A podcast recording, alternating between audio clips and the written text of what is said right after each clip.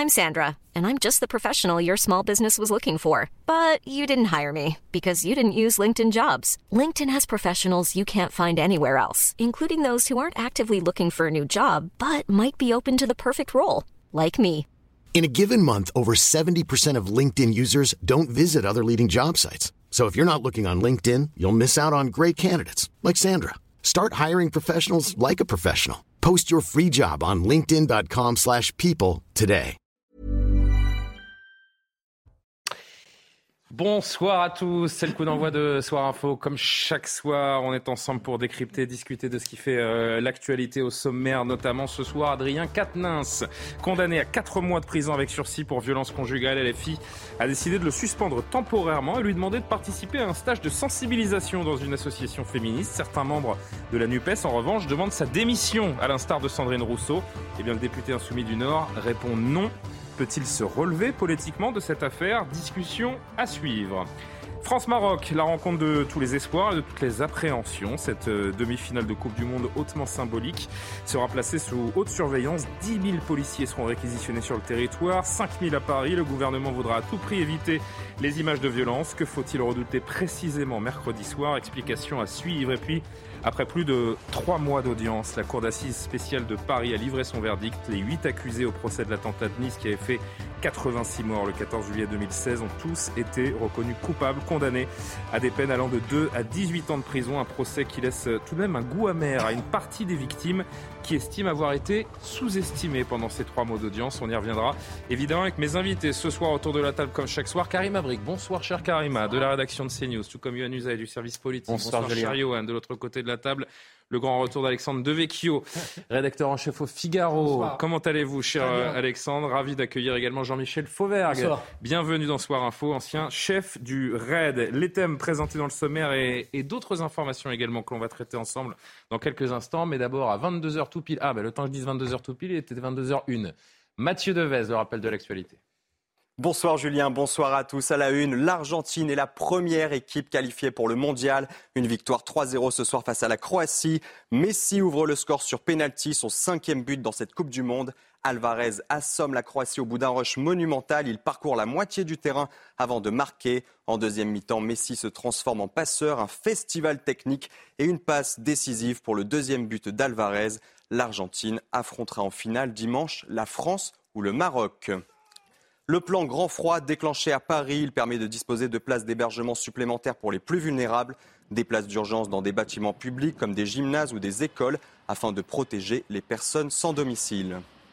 Trois ans de prison avec sursis requis en appel contre Nicolas Sarkozy. L'ancien président est rejugé à Paris pour corruption et trafic d'influence dans l'affaire dite des écoutes. La même peine a été demandée pour ses deux coprévenus, l'ancien haut magistrat Gilbert Azibert et Thierry Herzog, l'avocat historique de Nicolas Sarkozy.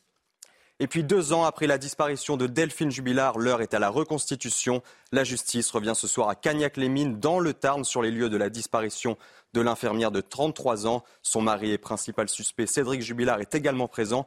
On retrouve tout de suite Jeanne Cancard. Bonsoir Jeanne. La mise en situation avec Cédric Jubilard est en cours. Que peut-on en attendre?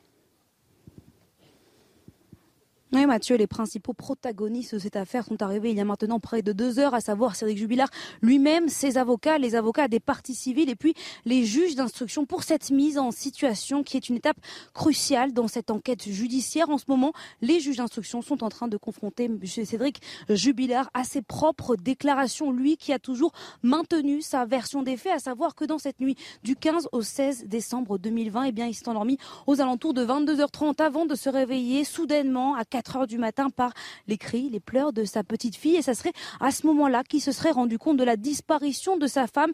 Mais voilà, tout un faisceau d'indices et bien laisse penser le contraire au juge d'instruction dans cette affaire où il n'y a ni corps, ni aveu. Cette mise en situation ce soir, eh bien, elle a été demandée par ces trois avocats. Leur objectif, c'est de connaître le scénario de l'accusation et puis surtout de prouver matériellement que Cédric Jubilard n'a pas pu tuer sa femme et qu'il y a toute une série d'incohérences dans ce dossier. Un petit peu avant le début de cette mise en situation, les avocats sont arrivés par cette entrée. Nous avons pu échanger avec certains, notamment l'avocat de la cousine de Delphine Jubilard qui nous explique attendre beaucoup de cette mise en situation. Il nous a confié, on ne dit pas la même chose dans un un bureau d'un juge d'instruction face à des enquêteurs que dans sa propre maison, domicile dans lequel Cédric Jubilard n'est pas revenu depuis son incarcération en juin 2021. Merci beaucoup Jeanne pour toutes ces précisions. On remercie également Olivier Gangloff qui vous accompagne. Tout de suite, c'est Soir Info avec vous, cher Julien, et vos invités. Merci beaucoup euh, Mathieu Devez. On va se retrouver juste après. Juste, tiens, peut-être un, petit prono. Euh, France-Argentine ou Maroc-Argentine en finale ah, France-Argentine quand même. Vous êtes sûr?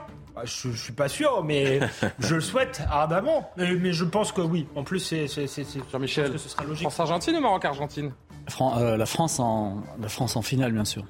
Karima? Je suis en France ici, donc je vais eh, bien célébrer. Vous être objectif sur une analyse footballistique également. Ben, France-Argentine France-Argentine aussi pour vous? Je ne ferai pas d'analyse, mais en l'occurrence, je le souhaite vraiment que ce soit la France. On verra. J'y crois aussi. Mais bon, il va falloir franchir l'obstacle des demi-finales demain soir. On va en parler après la pub, mais d'abord, euh, on reviendra sur euh, l'affaire Katnin et la gestion de cette affaire par LFI. A tout de suite. Plateau de soir info avec notre euh, premier thème, toujours avec Yohann Usaï, évidemment, Alexandre Devecchio, Jean-Michel Fauvert, Karima Brick.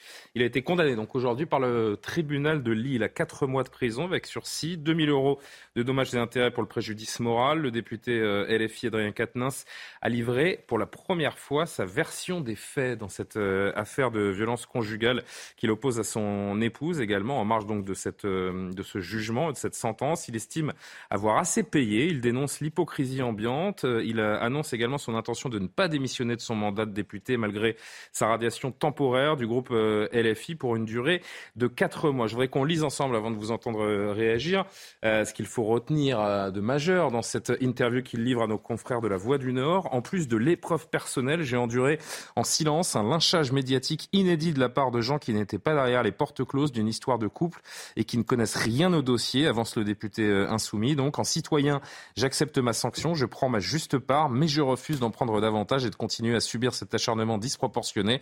Je respecterai la décision collective du groupe, mais la mienne m'appartient et elle est prise. J'ai payé bien assez cher sur tous les plans. Je ne céderai pas. Johan Usaï, c'est l'heure. On va évidemment parler du comportement de la France insoumise et des différentes réactions politiques, mais cette interview qui est arrivée en fin d'après-midi, elle nous montre que c'est l'heure de la contre-offensive pour Adrien Quatennens. Donc. Oui, à l'évidence, on voit qu'il n'a jamais eu l'intention de quitter la vie politique ni de démissionner. Et on voit qu'il travaille en fait depuis le début de cette affaire, main dans la main avec Jean-Luc Mélenchon, pour voir de quelle manière il peut revenir. Parce que là, on dit la France insoumise a suspendu Adrien Quatennens. Suspendu, c'est un bien grand mot. Disons que la France insoumise a trouvé le meilleur moyen pour qu'il puisse revenir. Donc, ils ont trouvé ce subterfuge qui, en fait, correspond à une volonté de Jean-Luc Mélenchon et quelques cadres qui sont proches de lui de faire revenir Adrien Quatennens. Donc on verra bien ce qui va se passer pendant les, mois de, sa suspension. Est-ce qu'il va siéger parmi les non-inscrits? Est-ce qu'il ne reviendra pas à l'Assemblée nationale Chez LFI, on est certain que son avenir politique s'écrit encore à l'Assemblée nationale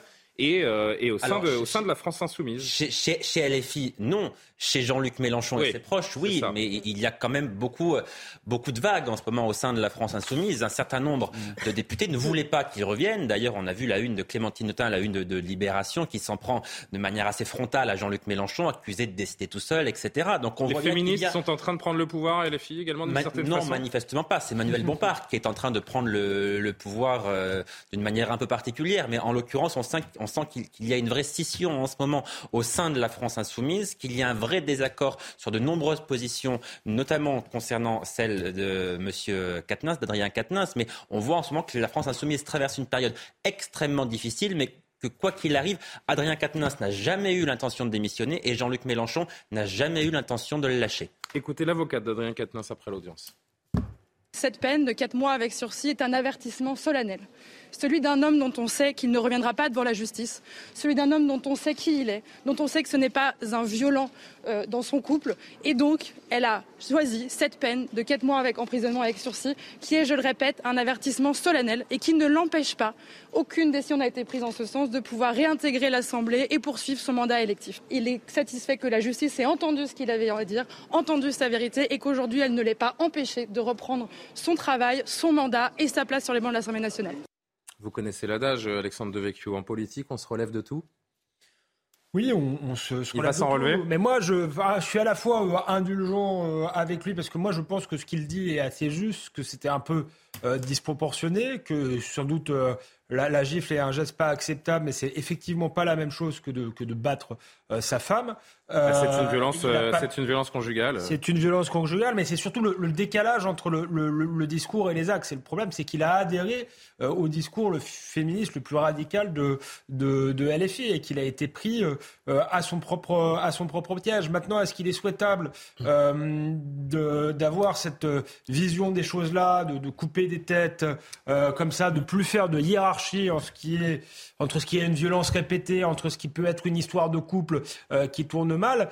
Euh, moi, je suis pas forcément pour ce voilà ce système de, de, vous connaissez le contexte, Alexandre Devecchio. Vous savez, que, vous savez que si on appuie euh, autant sur cette affaire, c'est parce que LFI, par le passé, a montré que lorsqu'il s'agissait de personnalités politiques d'autres bords, ils étaient beaucoup plus tranchants. Effectivement, c'est les arroseurs arrosés, mais moi, je ne souhaite pas que le débat politique euh, que ce soit Sandrine Rousseau qui emporte le, le, dernier mot et que ce soit le modèle à suivre, si vous voulez, pour, euh, pour tous les, les partis. Donc finalement, cette affaire a ceci de bien, c'est qu'elle montre que, en réalité, les positions d'une partie de LFI sont totalement euh, déraisonnables. Maintenant, je pense que ça aurait eu du panache de sa part de remettre son mandat au jeu.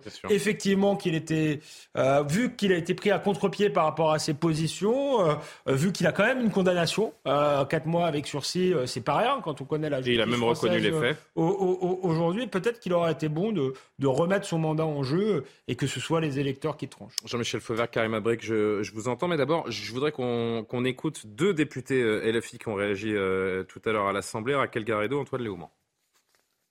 Pensons qu'il fallait qu'il y ait une décision collective du groupe. Elle a été prise. C'est une décision qui est importante, qui est ferme.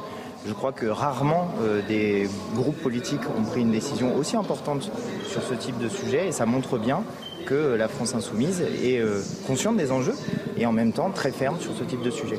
Le fait de décider d'une euh, radiation, c'est-à-dire le fait que euh, Adrien Quatennens, s'il souhaite siéger, siégera en tant que non-inscrit, me semble être une décision à une, une portée peut-être symbolique, mais en tout cas une portée réelle, et pour que tout le monde entende dans le pays que c'était grave et qu'il fallait que ce soit pris en compte. Donc pour le reste, euh, la discussion continue, c'est bien normal. On l'a compris, et Johan nous le précisait il y a un instant, c'est très divisé, ne serait-ce qu'au sein de, LFI. On l'entend à l'instar de, Raquel Garrido. Au sein de la NUPES, c'est encore euh, plus euh, tranchant, j'ai envie de dire, pour utiliser un, mot que j'utilisais il y a un instant. Sandrine Rousseau, qui, elle, n'y va pas par quatre chemins. Un député condamné pour violence conjugale ne peut pas siéger. Il doit démissionner par respect pour les femmes, pour nos combats et les valeurs que nous défendons. Ce qui est intéressant, c'est de lire également la citation du premier secrétaire du Parti socialiste, Olivier Faure. Nous, les socialistes, aurions prononcé l'exclusion. Je ne vais pas plus loin. Je ne suis pas président de LFI. Un homme condamné pour des faits comme ça ne peut pas siéger sur nos bancs. En fait, toute la gauche, euh, Jean-Michel Fauvergue, appelle à la démission, sauf une partie de LFI. Tout à fait. Tout à fait. Toute, la NUPES est en train de, se prononcer contre, contre le mandat de. Il faut lui laisser une porte ouverte. Quel est votre avis là-dessus?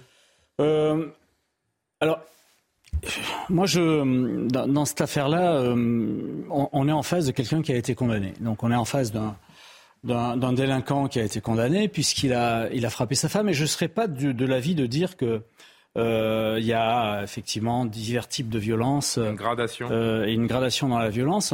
je rappelle que ça fait quand même, ça fait quand même plus de cinq ans qu'on a érigé les violences contre les femmes en, euh, euh, en, une préoccupation, en une priorité nationale, et pas que la majorité, euh, mais l'ensemble de l'ensemble de l'hémicycle.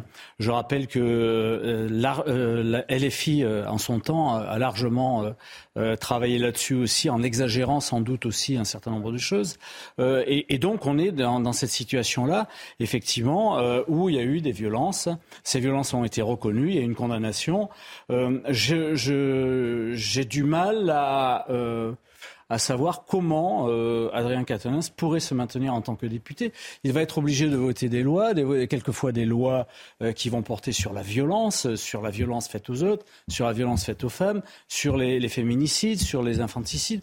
Comment va-t-il euh, gérer ça? Euh, Il n'a il a pas purgé tout ce. C'est faux ce qu'il dit. Il a, il a eu. Il se place clairement ce soir en victime. Hein. Oui, oui, bah, il, est tout sauf une victime. C'est l'agresseur.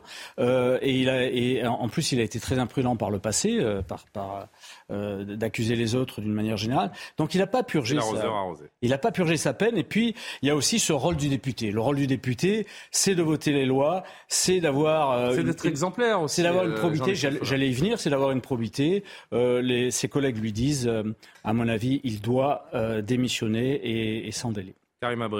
Qui peut euh, accepter qu'une personne qui a reconnu euh, une gifle sur son ex-femme vienne siéger à l'Assemblée nationale? Bah, En tout cas, il y en a quelques-uns qui le pensent, manifestement. À part Jean-Luc Mélenchon, qui peut accepter ça? Oui, il y a tellement de choses là, qui me viennent en tête quand je regarde cette histoire. Premièrement, c'est sa réaction à Adrien Quatennens. Bon, éventuellement, on va l'entendre euh, parler.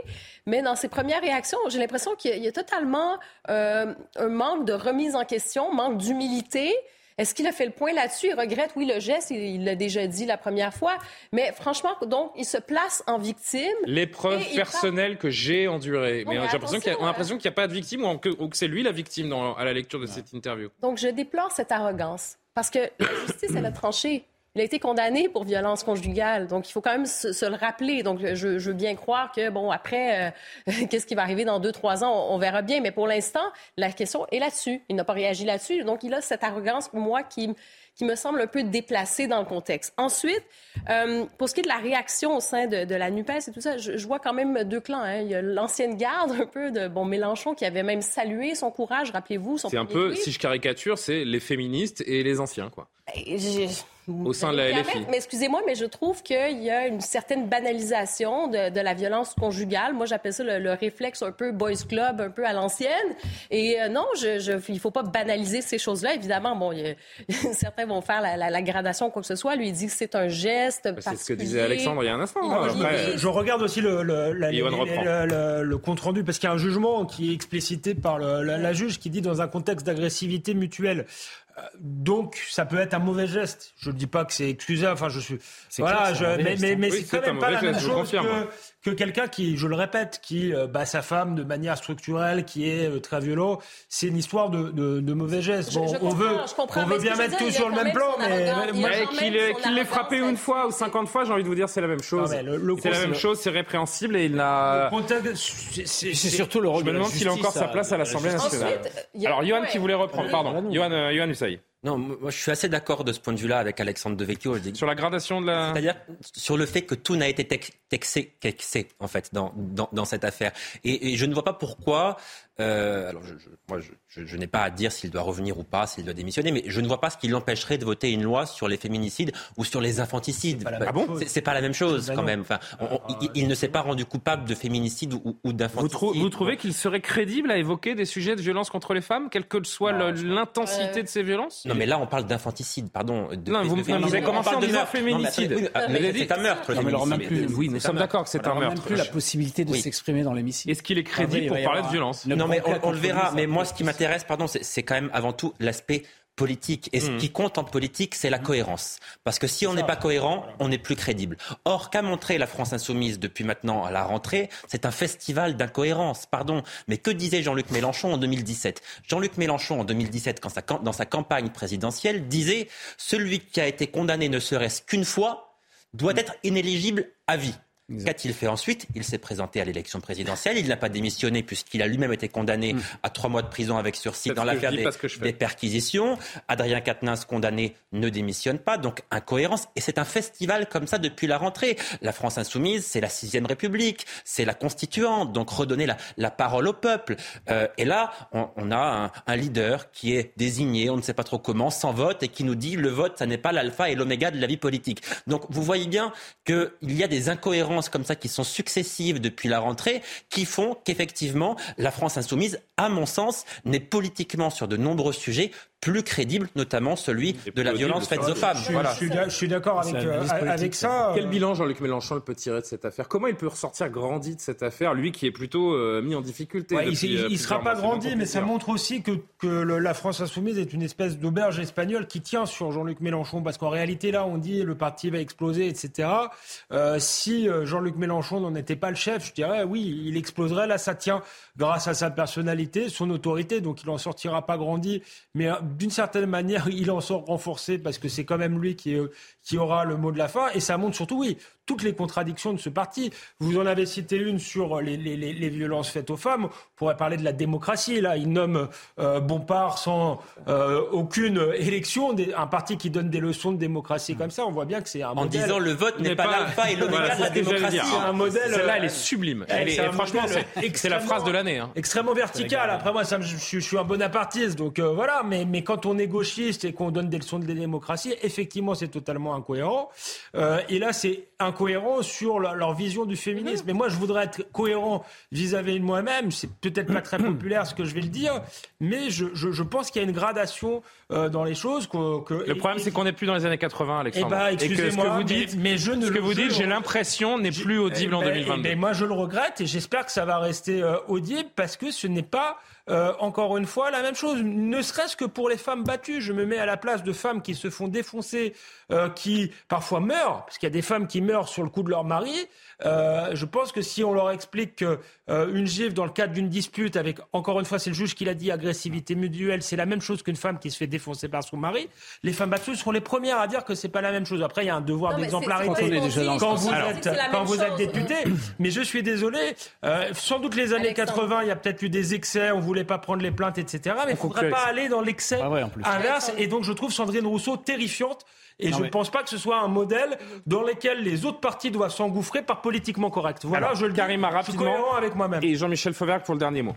On ne dit pas que c'est la même chose. On dit où trace-t-on la ligne, et particulièrement pour un élu de la République? Je pense que c'est ça la question. Par ailleurs, je pense que vous ouvrez sur quelque chose d'important, d'intéressant. C'est que cinq ans après le mouvement MeToo, c'est vrai qu'il y a cette impensée de la question de la réhabilitation. Que fait-on? Est-ce que quelqu'un est condamné à jamais parce qu'il a posé un geste? Et effectivement, dans ce cas-ci, c'est une gifle. Euh, bon, est-ce qu'on va le réhabiliter après les, quatre mois de sursis? Il a été condamné, il y a quatre mois de prison avec sursis. Donc, la différence, c'est qu'il s'agit d'un homme politique, d'un élu, et que la question de l'exemplarité est peut-être plus prégnante que pour un individu lambda, j'ai envie de dire. Ben, en fait, oui, bien sûr, et encore plus, on le dit, pour un parti comme euh, et, le, pour LFI, et avec tout ce groupement, donc le parti qui se dit féministe, qui se veut à l'avant-garde euh, hmm. pour contrer les violences sexuelles et sexistes. Donc, effectivement, en termes de cohérence, ce n'est pas là. Mais il faut quand même penser euh, à cette question éventuellement de la réhabilitation, chose qui n'était pas là il y a cinq ans quand MeToo a explosé. Dernier mot, Jean-Michel Faudag. ce, que... ce, que, soulevait euh, Alexandre tout à l'heure en, en, début de thème, c'est vrai que le juge de paix, c'est pour être les électeurs. Ils représentent finalement les gens qui l'ont élu. Est-ce que c'est pas à eux de donner leur avis? Est-ce qu'ils devraient les, solliciter, même si lui-même, pour l'instant, ne met pas du tout cette, euh, cette hypothèse en avant hein Ça peut être une solution, mais d'une manière générale, euh, de toute façon, ça, mérite une, démission dès le départ. Moi, je voudrais juste dire que la dégradation euh, des, faits, elle est jugée par les tribunaux. Là, on est en train de refaire le procès. Il faut pas.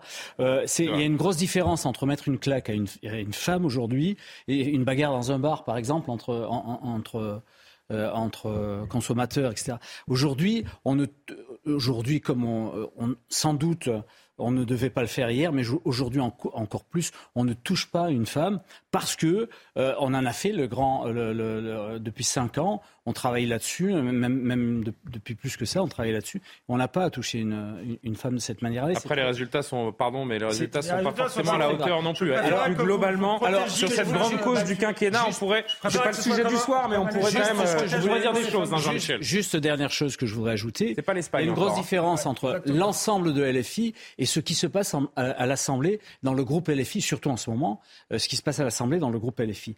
Euh, je, je, vois pas comment Catenins, dans le groupe LFI, aujourd'hui va pouvoir tenir sa place. C'est impossible. Mais il va être en comment comment on dit sans étiquette. Il va il va arriver. S'il revient à l'Assemblée, il sera non inscrit pendant non inscrit, voilà. après. Ah oui, il peut revenir. Ah oui, bien sûr, il peut revenir dès là les jours qui viennent bah en non inscrit pour être à partir de, du mois d'avril, donc du 13 avril, le groupe LFI. inscrit à la FID. Ah Mais il y aura quand même une tension avec C'est quand même, franchement, c'est pas à la hauteur. C'est pas à la hauteur de, de la représentation nationale, je trouve. Mais bon. Mais il y aura la pause, cette tension avec les néo-féministes et l'ancienne garde. En plus, mais je vois pas comment ils pourraient sereinement euh, siéger dans, dans, les 4 mois qui viennent. Euh, Maroc-France, J-1. La pression monte. À tout de suite. Le retour de Soir Info après le rappel de l'actualité, Mathieu Devez. De 2 à 18 ans de prison pour les 8 accusés au procès de l'attentat de Nice. La Cour d'assises spéciale a reconnu coupable des proches du chauffeur du camion Bélier qui avait foncé sur la foule et des personnes jugées pour trafic d'armes. Les cinq magistrats professionnels ont retenu la qualification d'association de malfaiteurs terroristes contre deux d'entre eux. Le 14 juillet 2016, l'attentat avait fait 86 morts et 450 blessés sur la promenade des Anglais. France-Maroc, c'est demain. On parle bien sûr du mondial de football au Qatar. À la veille de la demi-finale, Adrien Rabiot et Dayo Upamecano sont tous les deux absents de l'entraînement. Les deux joueurs ont pris froid et sont donc incertains pour le match de demain. Coup d'envoi à 20h. À 20h, pardon, le vainqueur affrontera l'Argentine en finale. Les Argentins ont dominé la Croatie ce soir 3-0. 10 000 policiers et gendarmes seront mobilisés pour ce match France-Maroc. Ils seront 5 000 notamment à Paris et en région parisienne. Le ministre de l'Intérieur Gérald Darmanin souhaite ainsi encadrer les célébrations en marge du match et particulièrement autour des Champs-Élysées. La pression monte donc pour les Bleus. On vient de le voir dans le JT à la veille de ce match décisif contre le Maroc en demi-finale de Coupe du Monde. Événement sportif, bien sûr, festif également, mais qui est placé sous haute surveillance en termes de sécurité après les débordements de samedi dernier, notamment qui ont blessé, je le rappelle, 40 policiers, dont un grièvement. On verra comment les, les Champs-Élysées se préparent. Mais d'abord, je voudrais que vous entendiez le ministre de l'Intérieur parce que il y a des choses à dire sur les propos, je trouve, de Gérald Darmanin et sa façon de minimiser ce qui s'est passé ce, week-end. Il est interpellé et c'est peut-être aussi l'une des raisons pour lesquelles il est aussi euh, défiant vis-à-vis de son interlocuteur, puisque c'est une députée euh, RN qui l'interpelle à l'Assemblée sur les débordements des supporters marocains. À Paris, il y a eu en effet des dizaines de milliers de personnes qui euh, se sont réjouies de la qualification d'une part du Maroc et d'autre part de la France. Peut-être auriez pu vous commencer par féliciter ces deux équipes et peut-être auriez-vous pu imaginez un instant être heureux avec les autres. Moi, je vous encourage, Madame la députée, d'être heureux avec notre peuple, de nous satisfaire en effet que l'équipe du Maroc soit qualifiée pour une demi-finale de Coupe du Monde. Et je veux leur dire que mon rôle de ministre de l'Intérieur, c'est surtout de leur permettre de fêter la victoire de leur équipe nationale, comme les Français ont fêté leur victoire partout, partout dans le monde entier. Madame, à Paris, il y a eu en effet 1200 policiers mobilisés. Et il y a eu trois vitres, trois vitres qui ont eu des bris de glace sur les Champs-Élysées, trois vitres, quand il y a eu 20 000 personnes qui étaient au rendez-vous, et trois scooters qui ont connu des dégradations. Voilà la vérité des chiffres à Paris. Il y a eu 107, c'est vrai, interpellations, dont je constate que vous n'avez pas précisé que les trois quarts d'entre eux étaient des citoyens français. Vous ne l'avez pas précisé. Et d'ailleurs, je remercie monsieur le garde des Sceaux. Oui, parce que votre question était placée de telle sorte que manifestement c'était les Marocains les responsables. Donc je voudrais ici vous le préciser. Et je veux dire que je remercie Monsieur le garde des Sceaux puisque les 107 personnes interpellées à Paris vont connaître dès vendredi une audience spécifique du parquet de Paris pour pouvoir connaître des comparutions immédiates. Donc bravo au Maroc, bravo à l'équipe de France, bravo aux policiers, merci au parquet de Paris et réjouissez-vous, soyez heureux pour une fois, arrêtez de faire les grincheux. Jean-Michel Fauvergue, quelle est surprenante cette réponse du ministre de l'Intérieur? J'ai l'impression qu'il n'a pas retenu les leçons du Stade de France, qu'il est presque dans le déni. Moi, j'ai pas entendu la question, donc euh, bon, j'écoute, euh, j'écoute la réponse. Il est interpellé sur les violences, vous l'imaginez bien, Jean-Michel Fauvergue. J'écoute les réponses. Ce qui, a, ce qui me semble euh, important, c'est pas tant la, la réponse du ministre de Ah bah quand même, elle est importante. Et, et de la part de l'ancien patron du RAID, moi je vais vous dire, je m'attendais à une chose, alors je ne sais pas si vous le pensez ou si vous juste vous ne le dites pas, pas le ministre de l'Intérieur qui n'a pas un mot pour les 40 fonctionnaires de police qui ont été blessés sur le terrain et qui minimise cet événement. Franchement, je serais représentant des forces de l'ordre aux policiers, je serais quand même assez chagriné d'entendre mon ministre de tutelle ne même pas euh, rendre hommage aux, policiers qui se sont fait euh, molester ce week-end. Alors c'est sans doute, bien vu, Julien, sur cette réponse-là, mais sachez que euh, le, ministre est allé voir les policiers qui étaient, blessés. Et, ça s'est fait auparavant. Comme ça se fait d'une manière générale. Les ministres, en général, quels qu'ils soient, d'une manière générale aussi, n'oublient pas de, de, venir remercier leurs fonctionnaires. Et okay. Alors, est-ce qu'ils minimisent les faits ou pas, selon vous? Euh, je ne je, sais pas ce qu'il ce qu'il amène comme, comme élément particulier dans ce domaine-là. Là, c'est l'ancien député à l'REM qui parle. Ouais, je peux vous dire. Là, j'allais dire, c'est le kayakiste qui parle. Là. Ce, que, je peux vous dire, ce que je peux vous dire, c'est que le, le, ce qui a été prévu pour l'événement pour à venir, C'est ça qui est important. Ce qui a été prévu pour les. les... Ouais, mais c'est pas ma question. Je veux bien, hein, Jean-Michel Feuerg, mais c'est pas ma question. C'est d'augmenter le nombre de fonctionnaires, de travailler sur euh, sur des NAS et sur des contrôles d'identité. C'est bizarre, il n'y a de pas faire de problème. Pourquoi augmenter le nombre de fonctionnaires De, faire en sorte. Il y a eu deux vides cassés de faire en sorte que le. il m'a déjà sur le dos. Que le nombre de, de, de, personnes qui soient présentes dans la rue après le match euh, soit euh, le, le, plus possible euh, euh, de, le plus possible contrôler et de façon à éviter un peu les, les, les, dégradations, effectivement. Je vous sens un peu gêné aux entournures. En effet, vous avez été député de la, de la majorité, donc je vous entends, Jean-Michel Fauvergue, mais comprenez, comprenez notre surprise d'entendre le ministre de l'Intérieur dire qu'il y a eu trois vitrines cassées, alors qu'il y a eu 40 policiers qui ont été, euh, qui ont été blessés.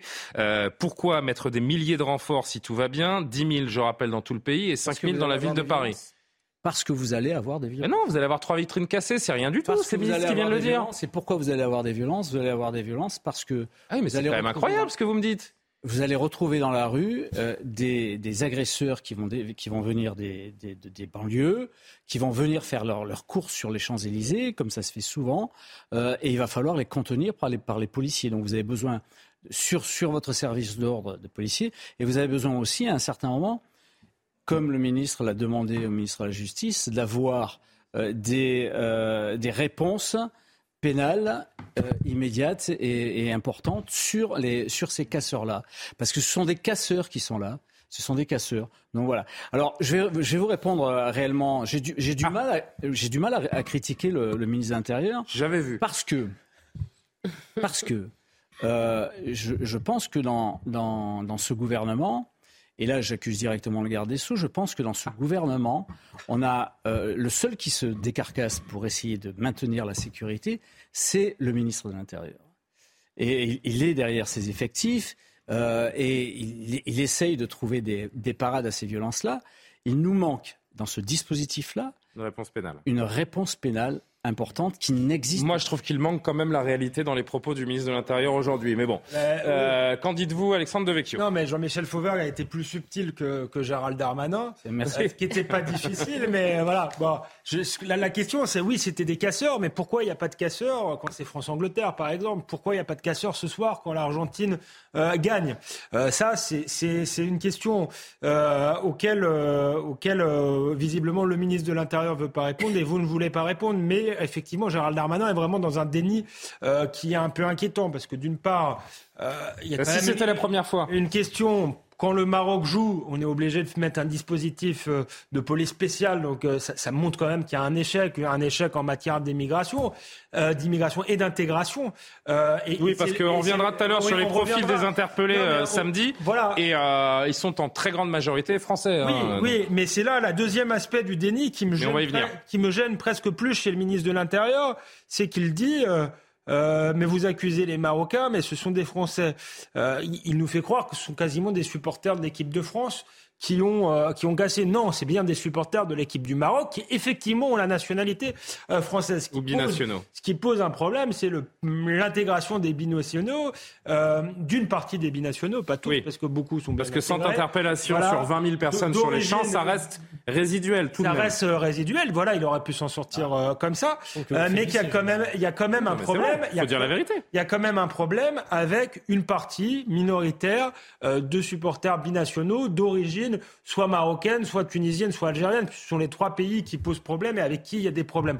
Euh, donc là, c'est moins grave, par exemple, que pendant le, France-Algérie de 2001, où le Stade de France avait été euh, euh, envahi. Mais on constate, d'une part, une joie, mais qui est parfois une joie mauvaise, un peu ostentatoire, parce que moi, je suis désolé, même s'il n'y avait pas que des casseurs, il y a quand même euh, quelque chose d'étonnant dans ce pays à voir le jour d'une victoire de l'équipe de France, d'une qualification en demi-finale, les Champs-Élysées aux couleurs euh, du Maroc. Donc il y, a, un manque quand même de peut-être de discrétion, on peut le dire, d'une partie des supporters, une manière de, revendiquer leur joie qui, apparaît comme euh, une forme d'hostilité au pays d'accueil, moi ce qui me pose problème. Et après, il y a la casse, alors là qui est plus plutôt minoritaire, mais qui euh, pose aussi problème. Donc on voit bien que ça recouvre euh, ce match, que c'est une question politique, qu'il y a une question de sécurité publique, d'ordre public d'un côté, mais aussi d'intégration, de malaise avec une partie d'une jeunesse qui a la nationalité française mais qui ne se sent pas français. Je dis pas qu'il que le ministre de l'Intérieur peut régler ça d'un claquement de doigts, ça fait des années, mais il pourrait au moins le reconnaître euh, et pas mettre le tout sur le dos des supporters de l'équipe de France. Ce qui est voilà, euh, ce qui est, très irritant, je trouve, pour euh, pour les Français. J'ai pas mal d'éléments pour alimenter le débat. Je voudrais qu'on voit le, dispositif policier donc prévu. je le disais, 10 000 policiers prévus mercredi soir sur tout le pays, dont 5 000 à Paris. La circulation est maintenue sur les Champs-Élysées. On pourra se demander dans un instant si c'est une bonne idée ou pas. Moi, ce que je trouve fou, c'est qu'il y ait des portes du périphérique parisien donc qui sont tout autour de, Paris, qui permettent de rentrer dans, la capitale, qui seront fermés dès, 18h30. Moi, je vois un aveu d'échec dans ces, dans ces dispositifs-là. Écoutez le commissaire Lebars, qui était chez Laurence Ferrari, qui nous, qui nous décrit la situation. Johan Karima, vous réagissez. J'ai l'impression d'entendre ce que j'ai fait pendant 25 ans, c'est-à-dire que les soirées à risque, ça passe d'abord par euh, des visites préalables, d'aller annoncer aux commerçants le risque, de leur euh, recommander de fermer. Ça mhm. passe par la visite des parties communes, toute la recherche qui peut permettre de découvrir euh, des armes par destination. Puis après, il y a la réalité du terrain. Et la réalité du terrain, bah, écoutez, ça va dépendre de plein de choses, de qui va gagner, peux quand même déjà vous dire que même si c'est une victoire ou un échec, quelle que soit l'équipe, il y aura de toute façon du monde dans la rue. Et ça, ce sera là où il y aura de l'intensité, parce que la grande partie du public vient pour faire la fête. Le problème, c'est cette partie du public qui peut basculer dans une fête qui n'est plus raisonnable et qui tourne aux dégradations, parce que ça, c'est une réalité de certains supporters de foot lors de certains matchs, et c'est d'ailleurs pas euh, spécifique à un match contre la France. Hein. J'ai mhm. entendu beaucoup d'analyses politiques. Moi, le pire service d'ordre que j'ai fait dans ma vie, c'est deux matchs d'équipe du Maghreb euh, qui se sont mis à tout casser et il y avait strictement rien de politique à ça, à part de la violence et de la bêtise. Mm. On sait faire en unité constituée, on sait également se séparer en petits groupes pour faire des interpellations. Il y a des unités qui sont extrêmement mobiles et qui sauront parfaitement faire face. Après, c'est impossible de vous dire qu'il n'y aura pas de casse ou qu'il n'y aura pas de dégâts. Il ne faut pas mm. non plus prévoir le pire, mais il faut s'attendre à ce que ça puisse être un petit peu compliqué, notamment à un certain moment de la soirée. En gros, la question n'est pas de savoir s'il y aura des violences demain, mais où et avec quelle intensité? Mais quand on en est à fermer des portes du périphérique. Franchement, je trouve ça dingue. Et, à mobiliser des milliers de policiers, à l'évidence, c'est qu'on s'attend à ce qu'il y ait des, des, débordements. Alors Après, avec un tel dispositif, euh, franchement, je trouverais encore plus fou d'avoir des images de violence. Euh, que veut à tout prix éviter le gouvernement mercredi. Écoutez, on, verra bien, mais que Gérald Darmanin n'ait pas les moyens de mener l'action qu'il souhaiterait conduire, peut-être, c'est même une évidence. Est-ce qu'il souhaiterait aller plus loin? Oui. Est-ce qu'il en est empêché? Oui, manifestement. Mais pardon, alors. mais pardon de dire que rien ne va dans la réponse qui a été la sienne à, l'Assemblée euh, nationale. Euh, euh, il, oublie de, de préciser effectivement qu'il y a 40 policiers qui ont été blessés. Est-ce qu'il y a de quoi se réjouir de la victoire du Maroc ou de la victoire de qui que ce soit quand 40 policiers français sont blessés sur les Champs-Élysées? Manifestement pas. Dans sa réponse qu'il formule à l'Assemblée nationale, il oublie de parler des villes de province comme Nice où des policiers ont été pris pour cible avec des, des, des, ébloui par les phares du Rassemblement national donc, qu'il s'agit de lui formuler une réponse comme il l'a fait cet après-midi à l'Assemblée nationale parce que c'est une députée du Rassemblement national qui pose une question qui, ma foi, était somme toute assez légitime, me semble-t-il. Il, n'a pas répondu en tant que ministre de l'Intérieur comme il aurait dû le faire. Il a répondu en tant que petit politicien qui cherche manifestement une sorte de polémique et qui est dans l'embarras parce qu'il sait bien que le bilan qui a été le sien sur les Champs-Élysées n'est pas bon et que manifestement le bilan de demain soir s'annonce pour le moins compliqué. Voilà la réalité. Karim Abric qui n'a pas encore pris la parole. Je reviens vers vous, Jean-Michel Fauvergue. C'est quand même fou d'en arriver là, de voir des portes du périphérique parisien qui euh, vont être euh, fermées. Euh, la maire du 8e arrondissement qui, qui elle, voulait fermer les Champs-Élysées, mais a priori, ils resteront ouverts à la circulation. D'ailleurs, on pourrait se demander si c'est une bonne idée ou pas de, laisser les voitures sur les champs si vous attendez des violences. On pourrait parler de Nantes avec des tramways et des, services publics qui vont s'arrêter en, fin de, en fin de journée également. Tout va bien. Tout va bien, il n'y a pas de problème. Comme le dit Gérald Darmanin, c'est trois vitrines cassées. Ben oui, donc on pourrait poser la question à partir de combien d'incidents doit-on s'inquiéter? Est-ce qu'on a une réponse à ça? Donc, euh, avant ça, non, tout va bien, effectivement, Madame la Marquise, comme on dit.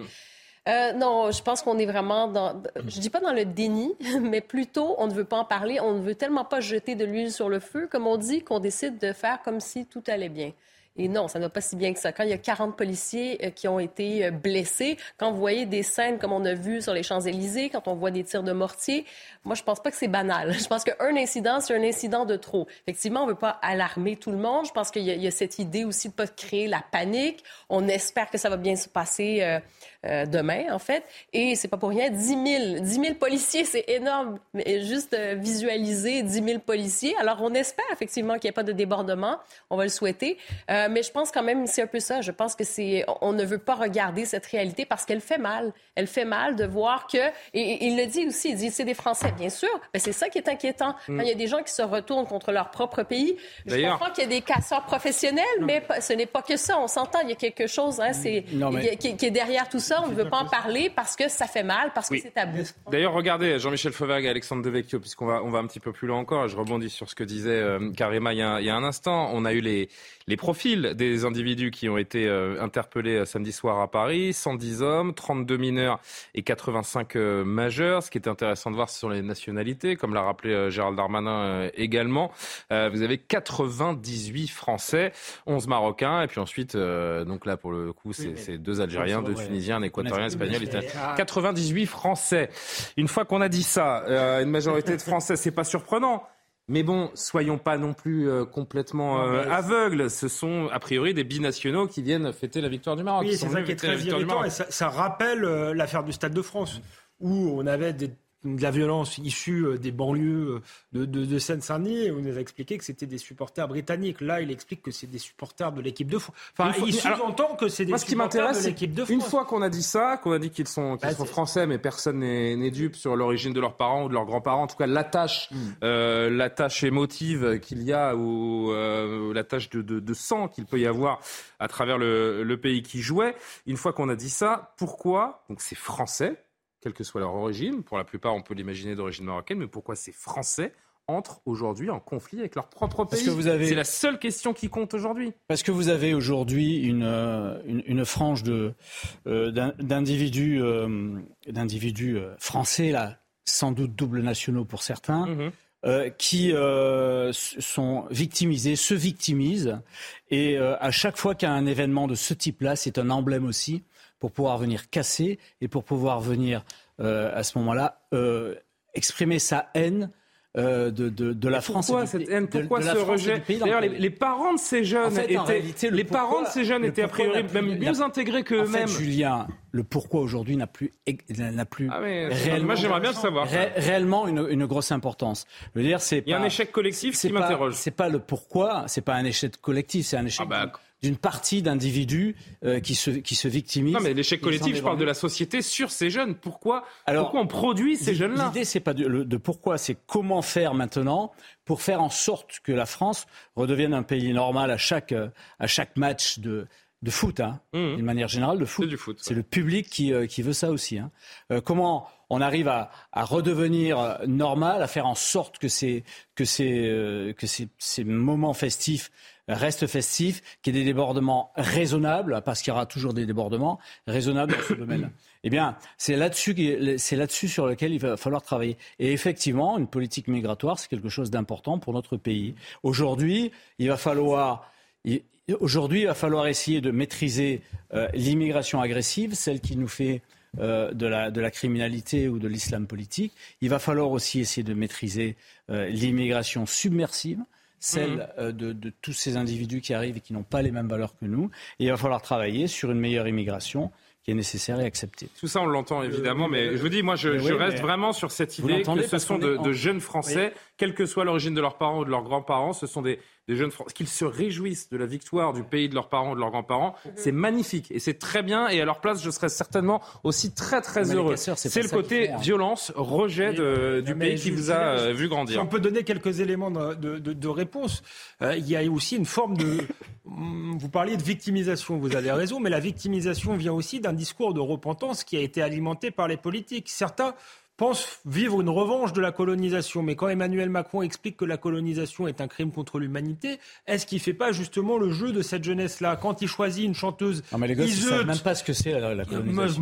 Mais, ils ne le savent pas, mais ils ont un espèce d'imaginaire justement, qu'on leur a véhiculé, expliquant que la France était raciste, etc. Et ils ont le sentiment d'avoir une revanche à prendre. Quand on prend comme porte-parole de la francophonie quelqu'un comme Iseut, qui a un discours indigéniste, qui explique que la France persécute euh, les minorités. Est-ce bah, que quand vous prenez comme ministre de l'Éducation quelqu'un qui va aux États-Unis vous dire que ah, bah votre pays se comporte pas bien. Je ne dis pas que tout est explicable par ça, mais c'est quand même des signaux qui sont envoyés, mmh. euh, qui sont terribles. Ensuite, ça a été dit, il y a un échec de l'intégration lié à une, une immigration qui est arrivée euh, trop nombreux, sans doute de pays avec des cultures une histoire différente. Euh, franchement, pardon de, vous contredire et de vous interrompre, mais ce que je disais tout à l'heure, je, l'affirme de nouveau. mais je pense que parmi, parmi ces jeunes Français euh, binationaux peut-être qui ont commis des violences sur les, sur les Champs-Élysées, vous avez des parents qui sont euh, arrivés en France il y a des années et qui se sont a priori intégrés, qui n'ont pas le comportement, la violence de ces jeunes. L'environnement était différent parce qu'ils arrivaient dans un pays où précisément ils étaient en minorité et ils devaient s'adapter au code culturel de la majorité. Aujourd'hui, quand vous arrivez, ils n'ont pas enseigné ça à leurs enfants. Ont grandi, non, parce que les jeunes ont grandi dans des quartiers où il y a une forme d'homogénéité culturelle, ethnique, etc. et où il est plus beaucoup plus difficile paradoxalement. ça, ils l'ont subi voilà, d'une certaine manière, euh, où il est paradoxalement plus difficile de s'intégrer qu'à l'époque de leurs parents. Et ensuite, la, France a échoué aussi parce que dans le Code civil, il y a marqué qu'on donne la nationalité française à une personne qui est assimilée. Et ça, cette exigence d'assimilation, on l'a plus. On a donné la, nationalité française à tout le monde à partir du moment où on était né euh, sur le sol français. Alors certes, il y a le droit du sol, mais on pourrait euh, attendre 18 ans et vérifier que la personne est assimilée et a la volonté euh, d'être française parce que là, visiblement, ils ne veulent pas être français. On avance avec euh, Christian Estrosi qui était ce matin chez Laurence Ferrari et euh, pour lui, c'est très clair. Il faut une tolérance zéro autour de ces violences et être français, bah, c'est soutenir la France. Écoutez-le. Cette rencontre avec le Maroc, naturellement, n'est pas dénuée de tout risque. Ce qu'il y a de terrible, ce sont ces images de Français mhm. qui, pour une immense majorité, ont soutenu la France. Et être français, c'est soutenir la France. Ceux, et après tout, c'est le sport, euh, qui ont choisi de soutenir le Maroc, euh, et qui, euh, alors qu'ils sont de la même nationalité, puisque même s'ils sont issus de la communauté marocaine, ce sont des franco-marocains, en sont venus à, ces exactions qui sont inacceptables. Mhm. C'est-à-dire que je demande demain soir la tolérance zéro pour tous ceux qui, quelques supporters qu'ils soient d'un camp ou d'un autre, euh, porterait euh, des exactions où que ce soit dans une ville de France à la tolérance zéro. Yohann Usa, une réaction. Est-ce qu'on peut fêter la victoire du Maroc quand on est franco-marocain? Moi, je suis pas du tout, pas du tout d'accord avec Christian Estrosi. Précisément, être français, c'est avoir le choix, parce que la France, c'est le pays de la liberté. Donc, si on est franco-marocain, on peut soutenir le Maroc. Ça ne me pose absolument aucun problème qu'un franco-marocain préfère soutenir le Maroc plutôt que la France. Et alors, c'est son choix, il a le droit de le faire, et c'est heureux. Moi, ce qui m'interpelle dans les propos de Christian Estrosi, c'est la tolérance zéro. Enfin, pardon, mais ça veut dire quoi la tolérance zéro? La tolérance zéro, Nicolas Sarkozy. C'est de la com surtout. Nicolas Sarkozy disait la même chose en 2002 quand il est arrivé au ministère de l'Intérieur. Est-ce que vous avez le sentiment qu'en 20 ans, les choses aient beaucoup changé? Non, parce qu'il y a un discours ambiant, et on le voit manifestement en ce moment, qui consiste à dire ah mais regardez, sur les Champs-Élysées, ça ne s'est pas trop mal passé, ça aurait pu être bien pire, il y a eu seulement quelques vitrines, quelques policiers blessés, des tirs de mortier à Nice, mais vraiment, ça aurait pu être pire. Ce discours-là qui consiste à dire, de toute façon, ça arrive depuis très longtemps, ça arrive toujours, c'est arrivé avant, ça arrive aujourd'hui, ça arrivera demain, c'est ça qui nous met dans cette situation aussi. Parce que, pardon, mais quand on fait de la politique, c'est pour changer les choses. Si quand on fait de la politique, on se dit c'est comme ça, on a tout essayé, on n'y peut rien, eh bien pardon, mais il faut faire autre chose que de la politique. Carrément. On a évidemment le droit de soutenir qui on veut. C'est le cœur qui parle. Ce qui est déplorable, c'est d'en arriver à défier le pays dans lequel on a grandi. Oui, euh, effectivement, défier le pays dans lequel on a grandi, c'est finalement se défier soi-même, c'est se faire violence à soi-même, finalement. Moi, j'ai, pas de problème, effectivement, à ce qu'on ait différentes identités qui cohabitent de plus en plus. Bon, euh, c'est, des choses qu'on voit tous les jours. Euh, ça, c'est aucun problème. Mais donc, cette destruction, c'est une part de soi aussi à qui on fait violence. Et moi, je crois en l'émancipation, je crois en cette cohabitation. Et je pense un peu comme, comme un arbre, je crois aux racines avec ses feuilles. C'est un ensemble de choses. Euh, et, je pense malheureusement aussi que certains discours, un jour, il va, falloir qu'on fasse la paix avec son passé, qu'on se projette dans cet avenir. Et il y a des discours qui font en sorte de ralentir cette possibilité, un peu ce qu'Alexandre disait euh, euh, tout à l'heure, hein, quand il parlait de certains discours qui enferment les gens à jamais dans leur identité du passé, comme s'ils ne sont, sont et ne seront jamais français, donc ils doivent même vouer une haine au pays d'accueil, au pays de leurs parents, ou même à leur propre pays euh, où ils sont nés. Donc c'est un problème, ce, ce, ces discours un peu indigénistes aussi, ces discours racialistes qui mène tout droit dans le mur. Je voudrais qu'on finisse avec un sujet beaucoup plus euh, positif, un aspect beaucoup plus positif de ce sujet, c'est ces binationaux qui sont, euh, qui sont partagés entre euh, le cœur, le pays qui les a grandis, celui qui leur a tout donné et celui qui a vu grandir leurs parents. Regardez ce, ce, sujet, donc à 24 heures du choc, sujet de Mathilde Couvillier. Elle est franco-marocaine, elle tient une épicerie à Vincennes dans le Val-de-Marne. Et à la veille du match de la France contre le Maroc, elle se sent tiraillée. On ne peut pas choisir en fait. On est pour la France et le Maroc. Avec un léger penchant pour une équipe plus qu'une autre. Avec quand même un petit peu, on aimerait que le Maroc remporte cette euh, Coupe du Monde. Ce serait bien pour la jeunesse marocaine, pour tous en fait. Pour l'Afrique, pour tous les pays arabes aussi. Ça représenterait beaucoup. À Marseille, les avis sont plus tranchés pour ces franco-marocains. La France, je les voyais moi gagner. Mais là, c'est pas pareil. Là, là on tombe contre eux, il faut les boxer. Contre la France, on va finir 2-1 euh, pour le Maroc. C'est énorme pour nous. Quand le Maroc arrive comme en demi-finale, c'est très très beau. C'est historique, on va dire. Hein euh, espérons que ça va être un bon match pour tous les deux. Donc j'espère que, que le Maroc passera quand même. Hamid a du sang marocain, mais son cœur, lui, reste français. On était avec le Maroc, maintenant c'est la vérité avec la France. Voilà. La rencontre tant attendue entre les deux nations sera porteuse de symboles. La FIFA a annoncé que le match se jouera avec un nouveau ballon baptisé Al-Ilm, le rêve en arabe. Et finalement, je vais vous dire pour conclure, ces gens-là, c'est ceux qui seront les plus heureux demain, puisque quel que soit le, vainqueur, il y aura une part de bonheur en, chacun d'eux, et c'est eux qui ont raison et qui auront gagné à l'arrivée. Bon, vivement demain soir. D'ailleurs, émission spéciale sur CNews, hein, on chamboule les programmes, les meilleurs consultants du groupe Canal sur le sur le plateau. On suivra avec attention évidemment l'extra sportif. Donc restez bien demain soir avec nous autour de ce match entre la France et le Maroc. Il nous reste quelques minutes pour évoquer cette information importante également. Après euh, plus de trois mois d'audience, la Cour d'assises spéciale de Paris a livré son verdict. Aujourd'hui, les huit accusés au procès de l'attentat de Nice qui avait fait, on s'en souvient tous, 86 morts le 14 juillet 2016 ont tous été reconnus coupables, condamnés à des peines allant de 2 à 18 ans de prison. Je voudrais que vous écoutiez euh, deux témoignages de, familles de victimes. J'espère qu'au moins ils auront pris conscience du mal qu'ils ont fait. Et j'espère qu'on ne nous oubliera pas parce que c'est horrible. J'ai pas l'impression que c'est fini. Et euh, le président était très bien. Je suis contente qu'il ait associé. Euh, je ne rappelle plus son nom. Mohamed Grayel et Choukri Chefkoud. Voilà. Eux, vraiment, c'était des très grands menteurs ils ont été punis à la hauteur de leur mensonge. Euh, je suis très contente, euh, pardon, euh, par rapport à, aux 18 ans en fait. C'était vraiment les deux. Enfin, j'attendais par rapport à Chokri et Grayeb et, et je pensais pas que ça, allait être autant en fait parce qu'à force de suivre, d'avoir les, comptes rendus de mon, avocat, on, s'est dit bah ils vont manger moins quoi et, et du coup 18 ans c'est bien après c'est peu pour tous ceux qui ont perdu quelqu'un de proche. Jean-Michel Fauvert, je rappelle que vous êtes l'ancien grand patron du, du, RAID. Un commentaire sur ce verdict, les réquisitions suivies, même dépassées hein, dans, dans, les deux cas les plus, euh, les plus problématiques, si je puis dire. Oui, sur l'ensemble des, des, des, attentats et, et, plus spécifiquement sur celui-là, puisque c'est de celui-là dont on parle, la justice, euh, la justice est passée dans ce domaine-là. Euh, la justice sur les attentats terroristes euh, fonctionne plutôt bien. Sur les grosses affaires criminelles aussi, elle fonctionne plutôt bien.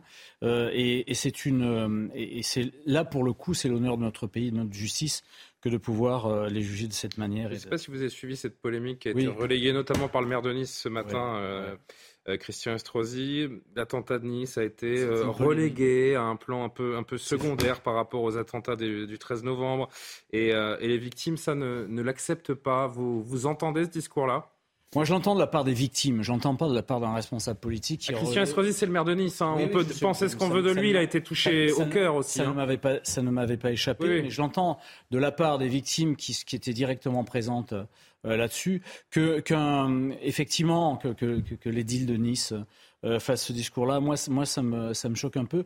Je, parce que je ne suis pas persuadé de ce qu'il dit d'une manière générale. J'ai suivi les bah, le fait de délocaliser le procès, déjà, ça a été un, sujet au début. Bah, ils ont été délocalisés pour que la justice puisse se faire sereinement et, pour qu'on puisse aussi organiser ça de manière, euh, hmm. de manière tout à fait euh, euh, sérieuse. Et, c'est plutôt une, une victoire. Pour le coup, moi, je suis assez, assez dur contre la justice de, mon pays dans, dans plusieurs domaines. Là, pour le coup, c'est une victoire de la justice. Un mot sur, sur ce verdict et sur ce, ressentiment euh, exprimé par Christian Estrosi. C'est vrai que c'est une ville entière qui a été aux premières loges de l'horreur dans cet attentat. On sait qu'à Nice, la blessure est, toujours profonde. En fait, c'est un, des plus horribles attentats qu'on ait vécu, puisqu'il a roulé, euh, y compris sur des enfants. Euh, et ça, révèle peut-être encore plus de choses, d'ailleurs, sur le, terrorisme actuel que, que, les attentats du 13 novembre, parce que la nouveauté avec Nice, c'est qu'il y avait cette forme d'acte isolé, de, de, suivi d'une idéologie. On n'était plus dans l'organisation comme celle du 13 novembre. On voit avec très peu de budget. Hein. Très peu de budget, oui. Euh, C'était effectivement le, début ou la confirmation de ce djihadisme d'atmosphère où, où, des individus en apparence isolés passent à l'acte, mais parce qu'ils sont imprégnés d'une idéologie qui est malheureusement quasiment euh, euh, dans l'air. Mais je crois que ce que dit Estrosi, c'est pas totalement faux. C'est-à-dire qu'on a fini par s'habituer à l'innommable. Euh, en réalité, c'est vrai que ça vient après Charlie Hebdo, où il y a où il y avait eu, vous vous souvenez, la, marche du 11 janvier, qui avait, euh, les gens s'étaient mobilisés, l'horreur absolue du 13 novembre, et c'est vrai que le Nice, qui est aussi horrible, les Français s'y sont peut-être habitués, et ça, il faut jamais s'habituer, jamais banaliser ce qui est, ces actes de guerre et de barbarie. Et je rappelle euh, évidemment que le, principal euh, terroriste, l'assaillant qui conduisait le, camion, a été tué par, les forces de l'ordre le, soir de, cette attaque terrible qui a fait donc 86 morts euh, sur la promenade des Anglais. C'est presque la fin de ce soir info. Il y a des transitions qui sont plus compliquées que d'autres, mais vous savez que je ne déroge jamais à la règle de la dernière image pour justement vous redonner le sourire au cœur du marasme euh, ambiant. Direction un zoo ce soir, le ah. zoo de Mostaganem, ou Mostajanem, pardon, à nos amis algériens si j'ai mal prononcé la, la ville.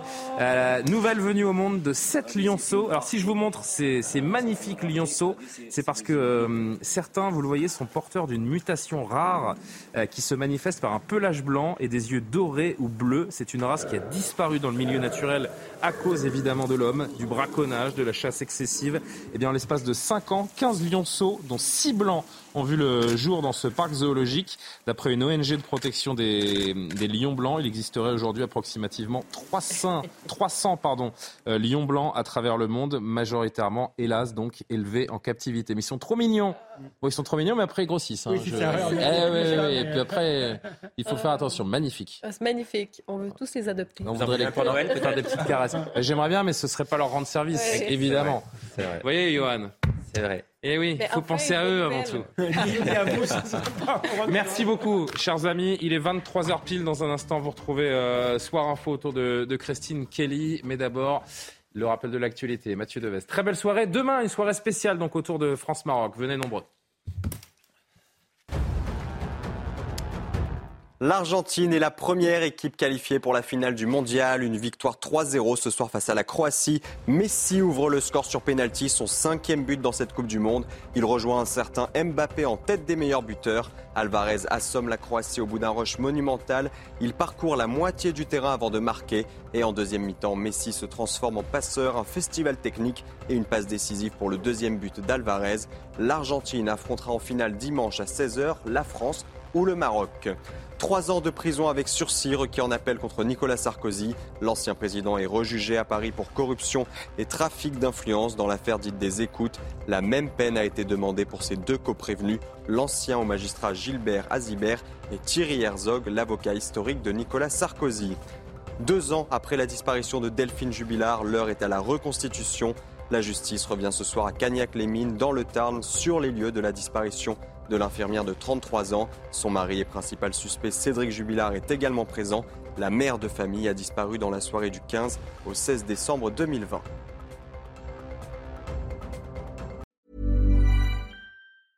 Even when we're on a budget, we still deserve nice things.